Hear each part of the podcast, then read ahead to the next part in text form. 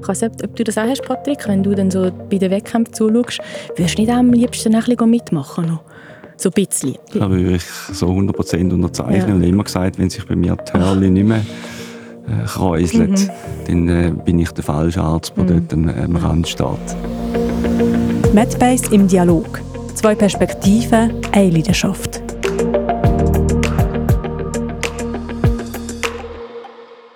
Hallo miteinander, ich bin Lucia und für diesen Podcast treffe ich Mitarbeitende aus den verschiedenen Bereichen vom Medbase-Universum.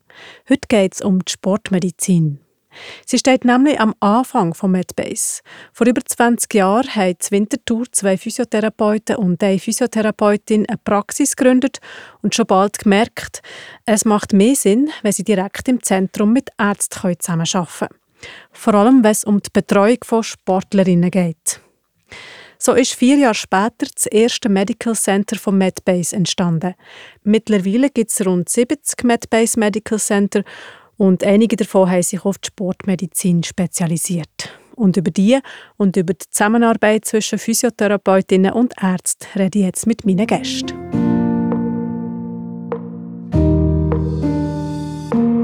Das sind Michelle Hubiller. Sie ist Physio- und Kraniosakraltherapeutin bei Medbase Zürich Löwenstrasse und sie ist ehemalige Spitzensportlerin im Zweierbobfahren. Und der Patrick Noack, er ist Sportarzt und Leiter vom Medbase Sports Medical Center Abtwil und ehemaliger Mittelstrecken-Leichtathlet. Hallo miteinander und willkommen hier im Studio. Hallo. Hallo. Ihr kennt euch schon. Das erste Mal sind ihr euch begegnet an den Olympischen Spielen in Sochi im Jahr 2014. Erzählt mal, was habt ihr dort gemacht? Ja, genau. Ich war dort im Einsatz mit dem Zweierbob.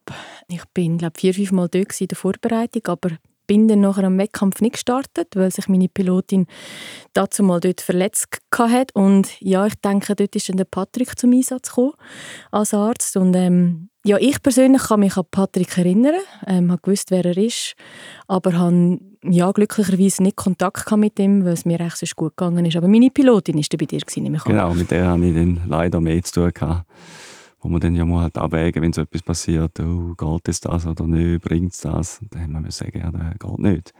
Muskelfaserriss ist äh, leider nicht eine Zerrung, die man vielleicht nachher probieren Und das ist nicht gegangen. Ich weiss noch dann nachher, äh, kaum ist Sochi vorbei gewesen, ein Artikel im Bieler Tagblatt, hätte ich glaube schon das Commitment gegeben für bis Pyeongchang oder wäre es das Ziel gewesen, nachher zum Weitermachen. Ja. Michelle, erzähl mal von deiner Bob-Karriere oder von deinem Sport. Du bist Anschieberin beim Bob. Ja, genau. Ich bin Anschieberin und bei den Frauen gibt es zwei Bob. Ähm, weil vier Frauen in einem Bob ist tendenziell ein bisschen schwierig, aber wir sind das Zweite im Bob, also eine Pilotin und ich dann als Anschieberin oder eben dann am Schluss ist meine Aufgabe dann zum Bremsen im Ziel. Und ähm, ja, da bin ich mit dem Schweizer Kader unterwegs und habe ganz viel dürfen lernen, was es heißt im Spitzensport äh, unterwegs zu sein. Und nach Sochi, nach, nach dem 14. habe ich dann aufgehört und bin mit BES arbeiten.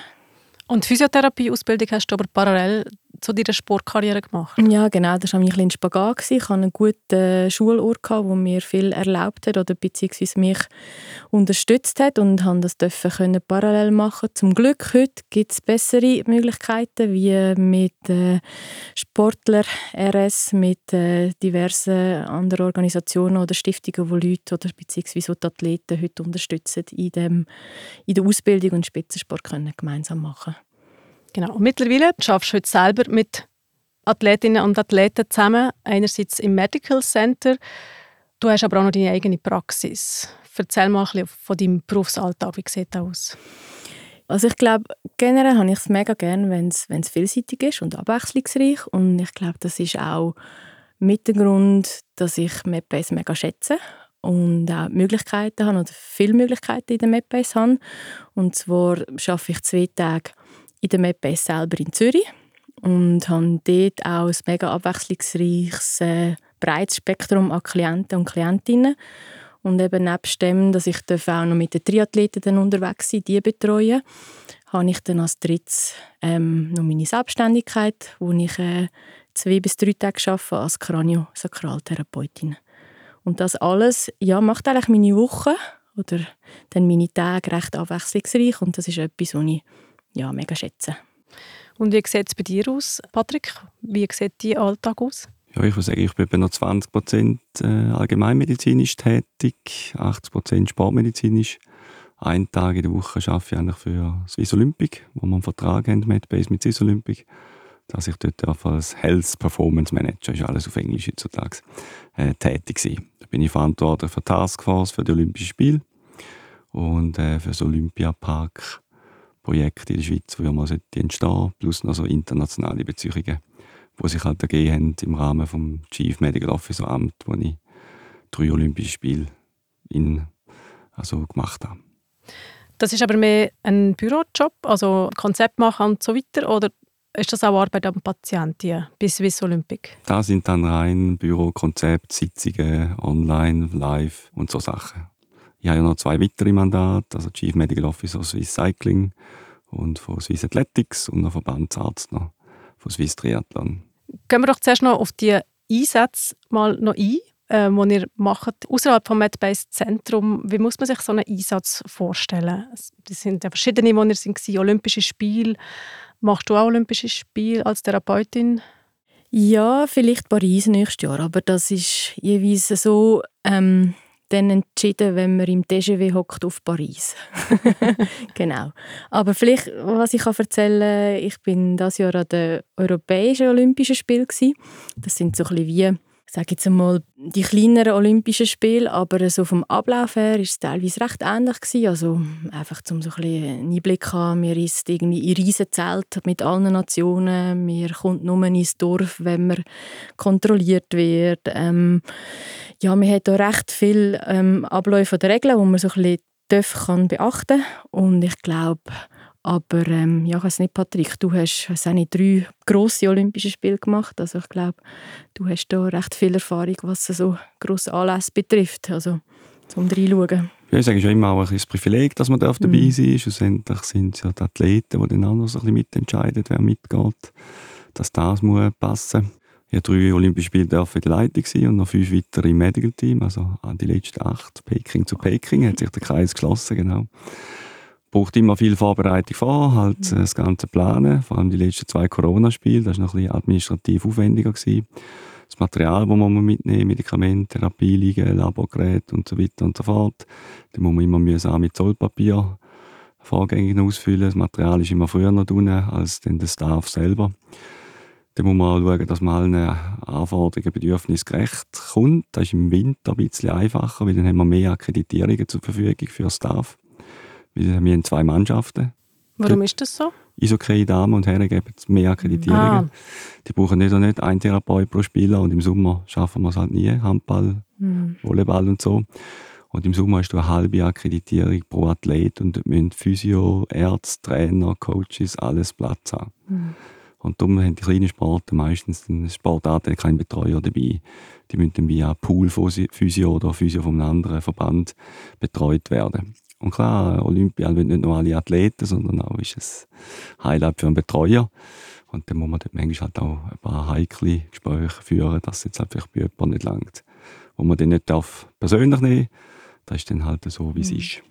Ja, ich glaube auch schlussendlich ist vor allem der Athlet und die Athletin im Zentrum, dass eigentlich nachher, wie der Patrick sagt, ich meine, sie müssen nachher die Leistungen bringen und ja, sie sind das Zentrum und eigentlich rundum muss nachher alles so passen, dass sie können ja, an diesem Tag X ihre Höchstleistung abrufen. Und darum ist es wie nicht, können nicht mehr entscheiden, wer als Physio oder Ärzte mitgeht, sondern es ist dann so ein Gesamtentscheid mit verschiedenen Leuten, die das entscheiden, von Swiss Olympic, wer nimmt mir wie mit, wer auch als Athleten vor Ort ist. Und bei den Ärzten schauen wir auch, dass die Disziplinen ausgeglichen sind. Die Mehrheit macht die Allgemeinmedizin aus. Hm. Aber es ist immer gut, einen Orthopäd auch noch im Team zu haben. Wenn es den braucht, ist dann zwar meistens ein bisschen kritisch, aber ist dann gleich gut vor Ort, je nach Land, wo man ist, dass man dann einen Orthopäd dabei hat, der mit ins Spital geht, um zu schauen, dass alles äh, so läuft, wie es sollte sein. Und wahrscheinlich ist es sehr unterschiedlich, wie fest dass ihr dann dort vor Ort im Einsatz sind. Oder ist das, also bist du zum Beispiel als Therapeutin regelmäßig im Einsatz und du als Arzt eher so, wenn es dich dann braucht oder wenn es Verletzungen gibt? Vielleicht zuerst zu dir, Michelle. Mm. Ja, genau. Also es läuft eigentlich folgendermaßen ab. Wenn ich mit dem Triathlon unterwegs bin, hat man den Anreisetag, dann kommt man mal an im Hotel und meistens fange ich dann schon an zu behandeln. Ich nehme auch Kontakt auf mit den Athleten, Athletinnen, sodass ich wie updated bin. Gibt es etwas, was wichtig ist? Vielleicht auch irgendwo ja, eben ein, ein Ziehen, Muskel oder etwas, was ich muss wissen muss. Und nachher bin ich eigentlich dann, ja, sobald man dort ist, ist bin ich dann eigentlich mit ihnen unterwegs und im Einsatz. Und ja, bin eigentlich dann immer 24 Stunden erreichbar vor Ort. Ähm, auch in der Nacht, wenn irgendetwas ist, jemand krank ist, irgendwas, irgendwas braucht, ähm, bin ich erreichbar. Und auch am Wettkampftag selber. Also ich helfe dann mal Trinken bringen, das Jäckchen haben. Ähm, ja, auch mal dann da sein, wenn etwas nicht so läuft. Oder dann natürlich ähm, auch an der, am Wettkampfrand so laut wie möglich rein rufen und unterstützen. Genau. Also im Prinzip ist, wenn ich im Einsatz bin mit, mit den Triathleten, mache ich das, wo, wo es mich braucht und wie es mich braucht. Also es klingt fast, als wäre es intensiver als in der Praxis und vielleicht auch ein breiteres Spektrum an Tätigkeiten. Ja, definitiv. Aber ich glaube, das ist genau etwas, was ich liebe. Also ich liebe, dürfen die Athleten zu unterstützen in allem und wirklich auch einfach da sein, vom Morgen bis am Abend oder auch bis in die Nacht. Und ja, sie können so unterstützen, dass sie ihre Höchstleistungen abrufen können. Und auch, ich glaube, auch die Intensität löst natürlich auch ein breites Spektrum von Emotionen aus. Und ich glaube, das ist etwas am Sport vom Schönsten, was man kann, erleben darf. So die ja, Spektrum von Emotionen, ob es auch Enttäuschung ist oder natürlich dann auch Freude. Also es hat wie natürlich alles dabei. Und ja, das ist etwas, was ich enorm schätze. Ja. Sind deine Einsätze vergleichbar, Patrick, von Intensität her? Es ist einfach anders, es ist ganz klar. Also rein körperlich äh, am Patienten arbeitet ein Physiotherapeut mehr. Bei uns ist es einfach so, wir haben so gehört, im Sommer hat man eine halbe Akkreditierung, einfach so in Zahlen. Wir sind vier Ärzte und 18 Physios. Also als Arzt hast du einfach mehrere Sportarten, wo du dazu schauen solltest. Manchmal ist es so, dass du ruhig bist und musst halt wirklich, du bist im Hintergrund. Es gibt Sportarten, die haben nie einen Physio oder einen Arzt dabei. Dann macht es keinen Sinn, dass du dann immer zu nahe im Team bist, weil da bringt der Athlet durcheinander. Dann bist du eher im Hintergrund. Und du musst einfach ready sein für alles, jederzeit. Es ist mehr die zeitlich präsent, die relativ lang ist. Du bist mehr ein bisschen umeinander zickeln als der Physio, der meistens mit einem Team ist. Es ist eine andere Arbeit oder sagen wir andere Ermüdung. Mhm. Meistens sind wir gleich müde am Abend, aber es ist ein bisschen anders. Oder in Glasgow, jetzt gerade in der Mountainbike-WM, hat man es gesehen, der Physiotherapeut ist im Therapieren, wenn du eine Athletin hast, die jetzt einen Schlüsselbeinbruch hat, bis das alles organisiert hast, dann ist noch Minderjährige, dann gehst du mit und wartest drei Stunden auf den Notfall. Hast noch einen Wettkampf vom Laufen ist, zu denen solltest du anschauen. Also musst du vielleicht doch jemand anderen dorthin schicken. Noch heisst mit den Orthopäden heimschauen, mit den Eltern, dass du die Unterschriften bekommst. Ja, dann wird es einfach aufwendig und kann lang gehen. Und dann geht es so lange, wie es geht. Ja, ich denke eben, ich glaube, Patrick sagt etwas Wichtiges. Ich meine, auch wenn nachher medizinisch wirklich etwas ist, wo wir jetzt physiotherapeutisch nicht mehr viel machen können, wie einfach da sein, hat nachher schlussendlich auch der Arzt Verantwortung für, um das dann alles auch organisieren und in die Wege leiten. Also ich denke, so ein auch vielleicht das Unberechenbare, das wir dann innen noch haben, wie jetzt mehr im Therapeutischen, wo vielleicht wie konstant wie näher dann dran sind und wie so ein bisschen, vielleicht ein bisschen mehr können abschätzen können, was es braucht oder nicht braucht. Ist die Zusammenarbeit dort ähm, auf dem Feld, sage jetzt mal, oder bei so einem Sportanlass ähnlich wie daheim im MedBase Medical Center? Zwischen Arzt und Therapeutin? Also ich würde sagen schon, ich bin immer gerne näher den Physios. Die wissen es auch, ich bin pro Tag sicher etwa 15 Mal bei den Physiotherapeuten hin. Entweder auf dem Weg durchlaufen oder halt Patienten dort noch nachkontrollieren, dass nicht sogenannte Pseudonachkontrolle beim Arzt brauchen, die völlig keinen Sinn machen. Oder auch im Physio, wenn er sagt, hey, kannst nicht schnell drauf schauen und schlussendlich profitiert der Patient davon. Und äh, Olympische Spiele auch, also Arzt, Physio, das immer gerade nebeneinander, wenn nicht sogar im gleichen Räumchen. Und das finde ich extrem toll. So. Ja, ich denke, es ist auch etwas, wo wo die Leute auch schätzen oder vielleicht mit einen Teil ausmacht, dass wir wirklich die Möglichkeit haben, wir haben zum wirklich direkt zu besprechen oder auch direkt Kontakt aufnehmen mit dem Arzt vor Ort und ich denke, das ist ein Vorteil und merkt man auch, finde ich, ähm, dass die Leute das auch schätzen, dass da wirklich ja, so die Betreuung wie so ganzheitlicher kann sein durch das, ja. In diesem Podcast bin ich nicht die Einzige, die Fragen stellt. Wir haben hier in der Mitte noch so einen Korb mit verschiedenen Fragen drin. Und ähm, die Idee ist, dass ihr als Gast jetzt je eine zieht und die gegenseitig stellt. Michelle, bitte. Das ist folgende Frage, Patrick. Beim Sport setzt man sich Ziele. Was für Ziele hast du im Beruf? Gut, ich habe jetzt bei der Einleitung gesagt, ich habe mal einen Mittelstreckenlauf gemacht. Das ist so ein Passion. Jetzt habe ich so ein Passion zum Beruf gemacht. Äh, ich habe Sportmedizin gewählt, du hast es vorher selber auch schon gesagt, weil ich sehr viel bekommen von meinem Trainer, der ehrenamtlich einmal auf dem Platz gestanden ist, bei jedem Wetter. Und ich finde es schön, wenn man Athleten halt wirklich auch als Arzt kann unterstützen und äh, sieht, dass dann durch das ihre Leistung bringen können. Mhm. Das macht Spaß, vor allem im Team. Mhm. Hast du dann immer schon Arzt werden oder hast du ursprünglich mal eine Sportkarriere angepeilt? Das war gestern die Frage, war die Zukunft da? Dann war das die Standardfrage von der Jungen, die da rumgerannt sind bei uns in der Praxis. Äh, zuerst habe ich mir noch gedacht, schon etwas mit Sport. Sportlehrer war mal noch oben drauf. Gewesen. Und dann bin ich in Sportler RS in Macklingen. Und dann habe ich den ganzen Tag noch Sport gehabt, Sport aktiv ausgeübt und Sport als Hobby. Und dann hatte ich eine Overdosis von Sport gehabt. gefunden, das ist jetzt doch nicht. Und äh, dann bin ich so auf Medizin gekommen und gefunden, ja, wieso nicht Sportmedizin? Da hat man gleich den Sport, aber jetzt nicht ganz so aktiv. Da kann ich ja dann als Hobby immer noch weitermachen, aber als, ähm, als Betreuer. Selber, ja, ich habe die Sportlehre geschafft, ich habe 74 Jahre gegangen, dort ist auch noch der Christian Belz und der Viktor Rötli, die auch 74 sind und da hat man eine schöne Konkurrenz gehabt. Da haben es nicht alle können schaffen und dann ist eben das Medizinstudium gekommen, plus noch Verletzung und dann ist halt im Juniorenalter, wo man in der Elite wirklich eine massive Steigerung machen vom Training, hat es dann nicht gelangt. Wie ist es bei dir mit Ziel im Beruf, Michelle? Hm. Ja, ich finde ich find das sehr eine gute Frage. Allgemein Ziel haben im Leben, im Beruf.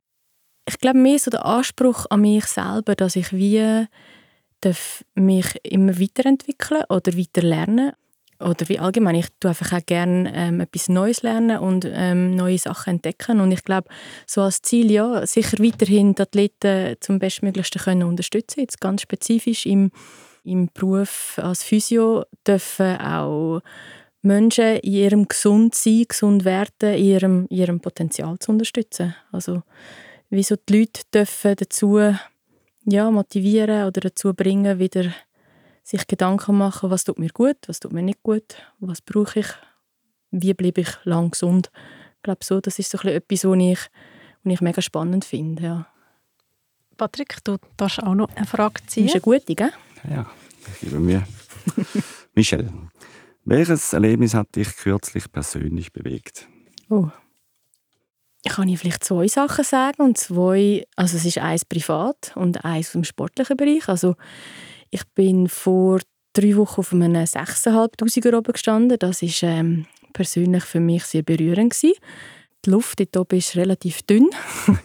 und ähm, hat mir aber auch gezeigt, wie eindrücklich es ist, ja, wie leistungsfähig ein Körper oder ein Mensch kann sein, wie viel wirklich auch der Kopf ausmacht und wie viel auch körperlich ausmacht und wo die Limiten sind oder dann eben auch nicht sind, wie viel das dann noch möglich ist. Also das war sehr, sehr spannend. Gewesen.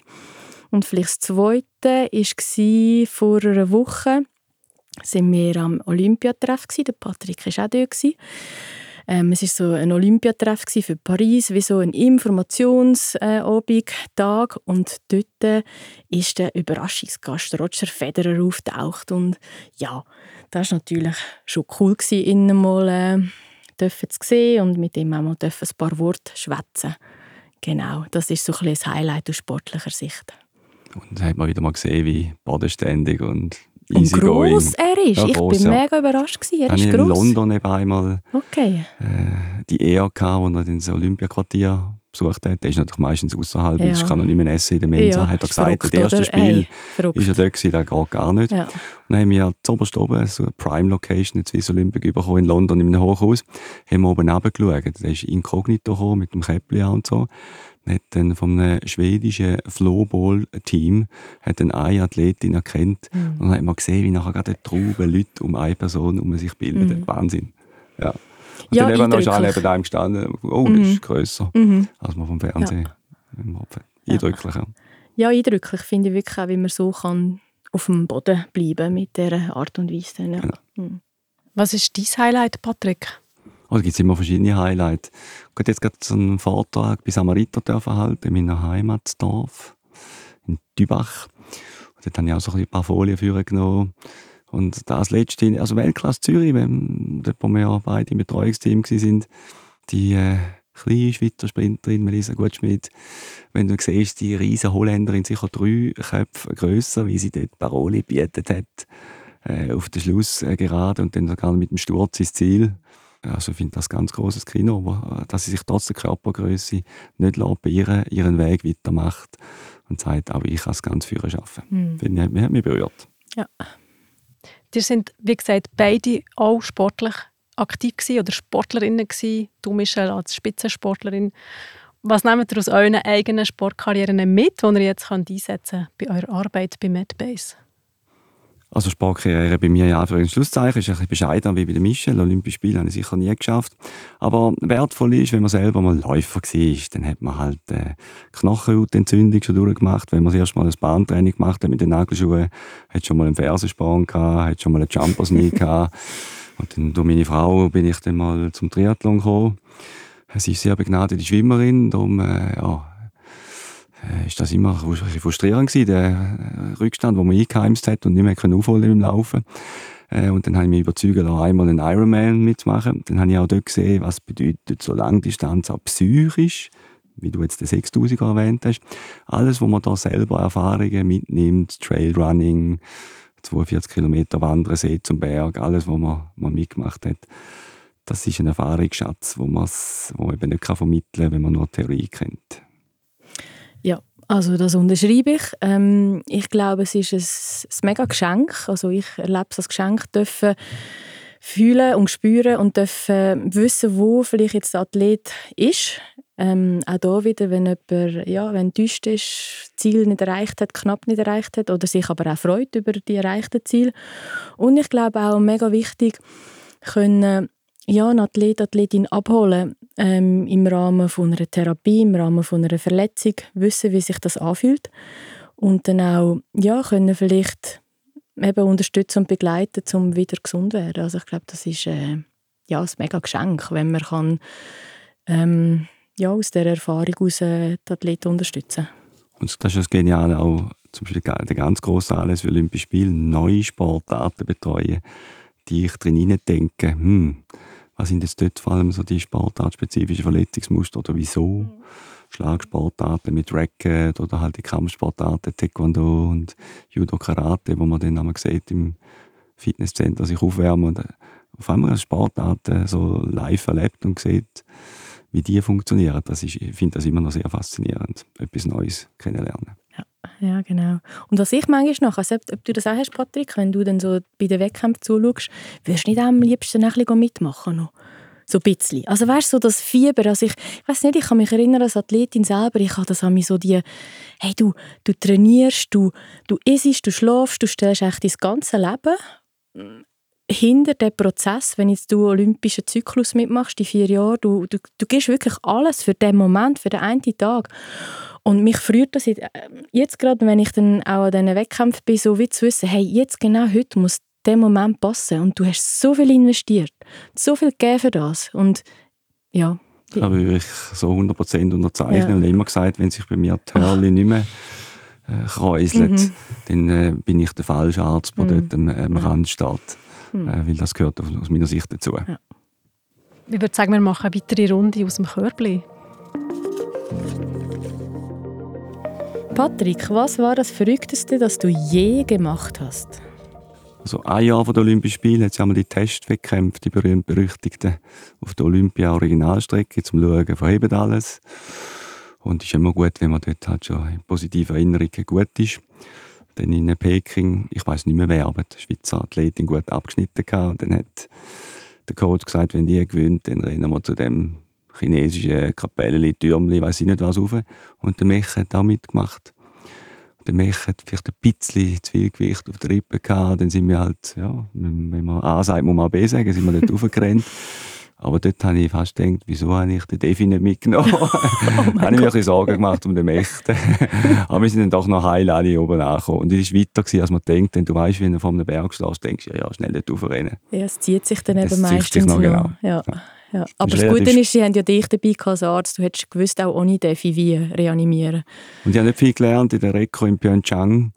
ein Jahr vor Pyeongchang 2017 habe ich gefunden, jetzt muss ich noch etwas machen am Abend, bin irgendwo drauf gerannt und dann ist die Dämmerung so schnell gekommen. Oh. Und dann hatte ich keine Lampe dabei gehabt und das war dann ein bisschen komisch gewesen, mhm. dann, im Dunkeln. Irgendwo in the middle of nowhere und niemand hat gewusst, wo ich bin. Ups.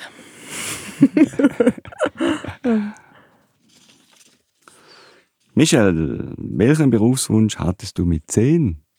Hm. Ja, also ich wollte früher immer eigentlich Psychologie oder Sport studieren. Das war von Anfang an so ein mein Wunsch. Gewesen. Und ähm, habe dann die Mitte genommen als Physio. Also ich finde, genau, wir haben Psychologie dabei mit dem Betreuen von der, von der Klienten, Klientinnen. Und äh, ja, natürlich auch ganz viel Sport mit dem Betreuen jetzt von den Athleten. Genau, so ein bisschen die Mitte. Sport ist Teamwork. Beim Zweierbob ist es offensichtlich. Ähm, aber auch wenn man allein unterwegs ist, muss man natürlich ein gutes Team im Hintergrund haben, damit man überhaupt Erfolg haben kann. Welche Rolle spielt Teamwork bei euch jetzt im Berufsalltag? Habt ihr vielleicht Beispiele, wo man eben genau sieht, dass es äh, ein Teamwork braucht zwischen den verschiedenen Berufsgattungen jetzt im medizinischen Bereich? Ja, vielleicht ein Beispiel. Wir betreuen da noch äh, Läufer, Dominik Lobalu. Das ist ein äh, Flüchtling aus dem Südsudan. Sein Trainer ist ein ehemaliger Mittelstreckenläufer, den ich noch gegeneinander gelaufen bin, ein Kollege von mir. Der ist dann auf uns zugekommen. Am Anfang ist es darum gegangen, ja, der hat Interesse am Laufen. Dann sind so die ersten medizinischen Fragestellungen gekommen. Dann ist mal ein dazugekommen. Dann habe ich gefunden, oh, der braucht etwas im Kraftbereich. Dann ist es ein Physio noch dazugekommen, der auch noch Athletic Coach hat, Ausbildung. Hat dann im Kraftbereich mal so ein bisschen äh, beraten. Dann ist noch ein weiterer Kollege vom Trainer von mir, der ist äh, Richter dazugekommen, betreffend die ganze Rechtsgeschichte, ob er die Schweiz starten obwohl er noch nicht Schweizer Bürger ist und all diese Geschichten. Und so ist das immer weitergegangen. Und schlussendlich sind es jetzt ganz viele Kollegen äh, von mir, äh, plus jetzt auch noch der Orthopäd, den man braucht wegen der Schultern, äh, wo wir zusammen arbeiten, unsere Praxis. Äh, und so macht das das Ganze aus. Das läuft Hand in Hand und da muss man nicht noch dort einen Termin und nochmal einen Retour einen Termin, dann schaut man, dass das gerade so im Fluss läuft. Also in einem Netzwerk, in einem Team geht das einfach besser und schneller.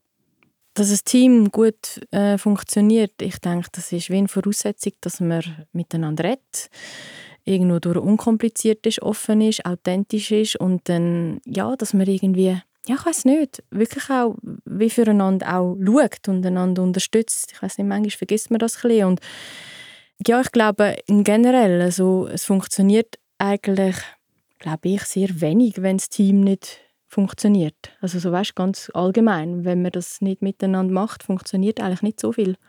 Das ist so, so kritische Situationen haben wir sicher auch Grossanlässe schon mal mm. erlebt. Wenn du merkst, jetzt da irgendwann ist ein bisschen Knatsch oder jemand will ein bisschen im Vordergrund spielen. Mm. Das ist manchmal fast anstrengender wie, wie, wie an sich Fälle, die man hat. Aber das ist im Beruf, in der Praxis so genau gleich wenn das Team nicht geht, dann ist es schwierig. Ja. Die haben beide verschiedene Aufgaben und viel Mandat und Projekte noch nebendran und eine eigene Praxis. Wie bringen ihr das unter einen Hut, Michelle? Hm. Ja, frage ich mich manchmal auch. Aber ich glaube, der Punkt ist, es macht mir alles Freude. Und äh, ich glaube, das ist da, dass ich manchmal gar nicht so empfinde, als ob ich jetzt muss arbeiten muss, sondern ich darf ganz viele schöne Sachen und Begegnungen erleben und das ist nachher das, wo, ja, wo mich irgendwo durch, ja, wo mich zufrieden macht, wo mich glücklich macht und wo mich auch motiviert zum, zum Weitergehen und zum Neues machen und Neues lernen. Ja, ich glaube, das ist für mich so der Grund, der Grundantrieb. Ja, was sind Patrick, wie ist es für dich? Ja, sehe ich, sehe ich das genau gleich. Also, ich sage immer, es gibt ja Eustress und Distress, also der Positiv und der Negativ, haben wir mal gelernt im Studium. Und ich, viele sagen, wie machst denn du das und so. Äh, erstens ist es mal Teamwork, da bist ja nicht du allein, auch wenn es manchmal gegen außen so erscheint, aber da musst du jedes Mal wieder erklären. Ich habe überall Medical Teams, äh, keine One-Man-Show, das macht es ganz fest aus. Wenn man ähm, sieht, wo sind die eigenen Grenzen und dann man sagt, so, jetzt geht es einfach nicht mehr also Nein können sagen, dann ist auch ein bisschen lernen. Anfang dort und kannst noch einen Vortrag dort und mit Familie dann auch noch. Und darum habe ich auch gesagt, ich mache drei Olympische Spiele als Leiter und nachher höre ich auf. Obwohl viele sagen, ja, du bist ja erst 50, ich könnte schon doch noch und so. Und ich gesagt, nein, Äh, wir hatten andere äh, negative Beispiele gehabt von den Vorgängern, die dann so ein bisschen Sesselkleber waren. Und ich bin auch überzeugt, äh, die Sportler werden immer jünger. Das muss einfach die jüngere Generation nachher machen. Und ich kann mal im Hintergrund weiter noch da sein und unterstützen. Ich glaube, das macht es auch aus, wenn man weiß, wenn man dann mal ein bisschen übergehen und loslassen. Da gibt es leider manchmal ganz viele tragische Beispiele. Wo alles Gute, was sie vorher gemacht haben mit den letzten drei, vier Jahren, dann ein bisschen Bach abgeht. Ich glaube, das ist ganz wichtig. Und das Eigensport, der muss immer Platz haben. Ja, oh ja, stimmt. Das ist ein Fixtermin im Alltag, Genau. wie eine Konsultation, der muss Platz haben. Sonst werde ich grantig. Ja. Was möchtet ihr einem jungen Menschen mitgeben, der gerne möchte in euren Beruf einsteigen Ja, ich glaube, es, es ist so ein bisschen das, wo, wo ich jetzt vorher oder wo wir jetzt vielleicht auch schon diskutiert haben. Also ich glaube, die Voraussetzung für mich ist, ja, dass man, dass man die Freude mitbringt, das Interesse. Ich glaube, das Interesse am Mensch, das Interesse am, am Sport, das Interesse auch, ja, vielleicht weiter zu entwickeln, weiter zu denken, mitgehen auch mit, mit der Zeit, mit dem, was um sich herum passiert. Und dann, ja, gehen für das. Also Interesse, Passion finde ich ganz wichtig, wie Mischa schon gesagt hat. Was ich manchmal auch noch dazu rate oder manchmal ein bisschen untergeht, äh, Geduld braucht man manchmal auch noch ein bisschen. Vielfach gibt es dann Leute, die Mail schreiben und anrufen und sagen, «Ja, ich will auch gerne die Olympischen Spiele, aber gerade direkt. Das hat bei mir nicht so funktioniert und wird auch in Zukunft nicht so funktionieren. Man muss lernen, dass man irgendwo mal anfängt, mit dem Nachwuchs, mit Tageseinsätzen und die Geduld haben. Und die vermisse ich manchmal ein bisschen bei gewissen Jüngeren. Also wir müssen das Leitchen darauf klettern und nicht eine Abkürzung nehmen. Das gehört dazu. Ja, finde ich ganz einen wichtigen Punkt. Patrick Noack und Michelle Huwiller, ich bedanke mich bei euch herzlich für das Gespräch und wünsche euch alles Gute für die Zukunft. Merci vielmals. Medbase im Dialog. Zwei Perspektiven, eine Leidenschaft. Das ist ein Podcast von der Medbase Gruppe, produziert von der Podcast Schmiede. Mein Name ist Lucia Vasella. Alle Episoden von Medbase im Dialog findest du auf Spotify, Apple Podcasts und allen gängigen Podcast-Plattformen oder auf www.medbase.ch-podcast.